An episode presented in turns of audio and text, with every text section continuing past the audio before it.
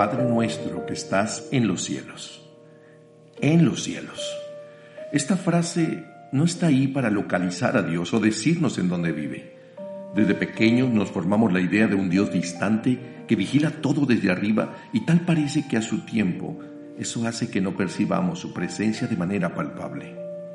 Dios está tan cerca de ti como el aire que respiras. En los cielos es una expresión de majestuosidad, de honor, de honra, de perfección.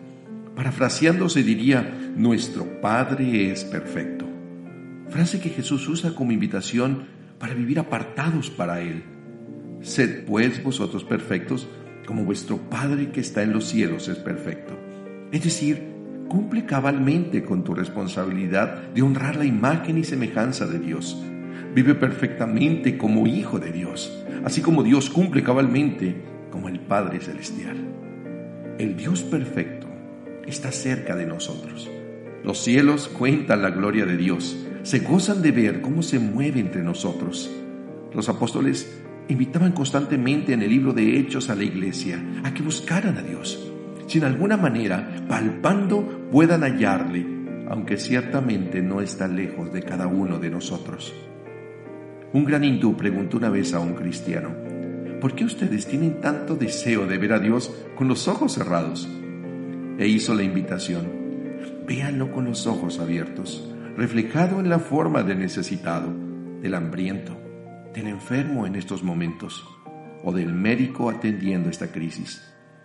Cuando declaramos que Dios está en los cielos, no pedimos nada.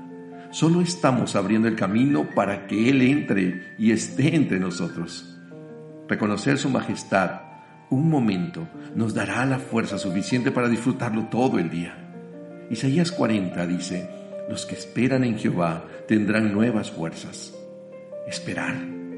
Sí, pensar en Él, meditar en su palabra, contemplar lo bello que está a nuestro alrededor.